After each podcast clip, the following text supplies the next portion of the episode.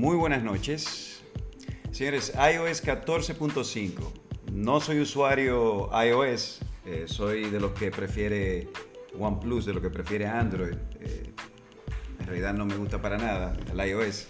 Eh, lo que sí me agrada de iOS es que se están adaptando bastante bien a los cambios que se están dando. Por ejemplo, la tecnología de Face ID, de Face ID o la tecnología de reconocimiento eh, facial eh, biométrico es una tecnología que no, es, no se implementó hace tanto tiempo, de hecho fue bastante polémica al inicio de su implementación por el tema de los temas conspiranoicos que habían eh, sobre esta tecnología, donde decían que iban a recolectar los, los, faces, o sea, las, los patrones faciales de las personas para otras clases, digamos que de, de, implementaciones ya un poco más a nivel de surveillance y cosas así. Bueno, el tema es que Apple sí se está adaptando bastante interesante. Me agrada muchísimo el hecho de saber que el iOS 14.5, que ya se encuentra en su, etapa beta, eh, va a poder reconocerle eh, las caras a la persona incluso con mascarillas puestas. Lo que sí es algo que me detuve un poquito a analizarlo. Obviamente tenemos algo puesto en la cara, cómo el teléfono va a detectar nuestra cara si tenemos una mascarilla. Sea, ¿cómo ocurre esto? Esto ocurre de una forma bastante sencilla. Pues si no tienes tu smartwatch de Apple, esta función no va a funcionar. Entonces, eh, lo que ocurre es que cuando tienes tu, tu, smartwatch, eh, la combinación, el movimiento de presentar el teléfono a tu cara, eh, este, eh, un algoritmo implementado por, por Apple, eh, pues obviamente actúa y reconoce que eres tú. lo que sí es un poco paranoica esta, esta función debido a que, de hecho, cada cierto tiempo el dispositivo móvil te va a pedir que coloques una contraseña manual implementada por el mismo usuario. De acuerdo a información de referencia, el Face ID fue implementado para fechas de 2017. Eh, como, siempre, como comenté, eso ha sido una, tecnología un poco polémica por el mismo tema eh, conspirativo que hay circulando y toda la vida ha estado circulando eh, con relación a este tema. El tema de la pandemia obviamente ha empujado un poco la evolución de esta tecnología. No funciona en Android. Vamos a hacer una prueba. Yo probé incluso con dos máscaras. Yo probé con la máscara de tela, que es la que típicamente eh, se consigue en todos los lados, y con la máquina, la, perdón, la máscara quirúrgica, que es la que en teoría se consigue en la farmacia, la, las usaba. Entonces vamos a hacer una prueba.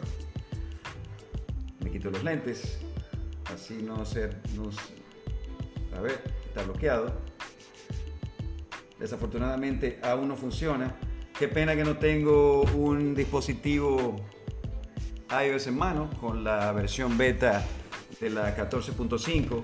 Si alguien lo logra y hace la prueba, o si puedes, haz la prueba con tu dispositivo móvil, si tienes una máscara, una mascarilla facial disponible eh, o la tienes cerca, no es que te estoy pidiendo que salgas corriendo a buscarlo. Cuando tengas el tiempo, haz la prueba y en los comentarios sería muy interesante que, que lo comenten, a ver qué tal.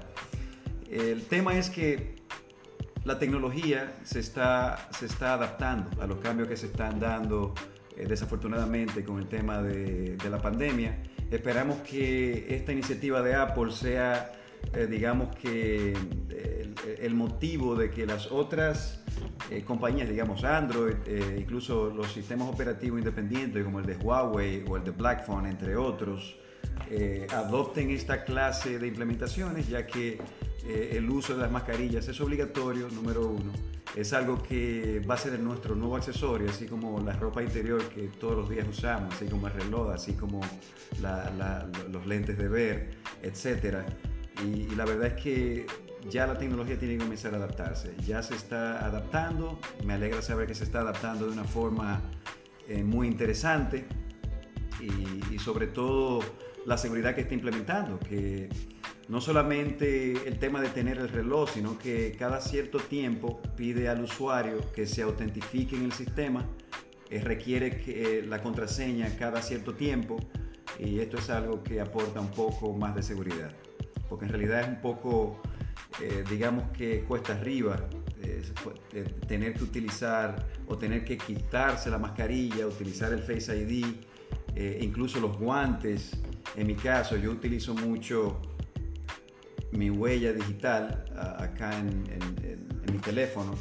Entonces, ¿qué ocurre? Que por el uso de los guantes, eh, los guantes quirúrgicos, por el mismo tema de, del COVID-19, eh, a veces los utilizo en la calle, no puedo desbloquearlo, o tengo que usar mi, mi, rostro, o debo colocar la contraseña de cuatro dígitos del sistema, que es la que normalmente uso y la que me veo forzado a utilizar. Eh, sobre todo cuando estoy en la calle, además que no es tan recomendable utilizar el teléfono en la calle, no sugiero que lo hagan.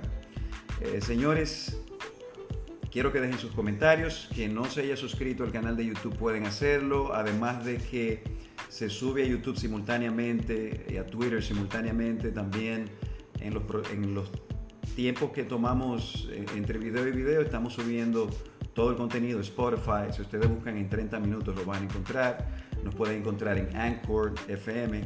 Eh, queremos poder conectar con ustedes, queremos compartir información de este tipo. Se lo he repetido en todos los videos que han estado viendo en los últimos días. Van a ver mi cara muy a menudo. La idea es eh, poder compartir la información que tenemos. En los que se dediquen a alguna clase de, de actividad digital, estoy ya saliendo un poco del tema, para así darle un poco de apertura a algo que llevo días comentando, el tema de Code Canyon y el, el Embato Marketplace. Les tengo una tarea. Si se dedican a diseño gráfico, si se dedican a la fotografía, si son filmmakers, si desarrollan alguna clase de activo digital y quieren poner en prueba Embato Market, eh, quiero que en los comentarios me digan que ustedes, cuáles son sus habilidades de estas que, que acabé de mencionar es bastante interesante el marketplace, eh, por eso he insistido tanto en los últimos días. Y ese va a ser el próximo tema. Vamos a adentrarnos un poquito ya en, digamos que, un análisis de beneficio basado en algo que, que yo estuve investigando, me di cuenta que era bastante rentable. Eh, es algo totalmente gratuito, va a depender de su tiempo.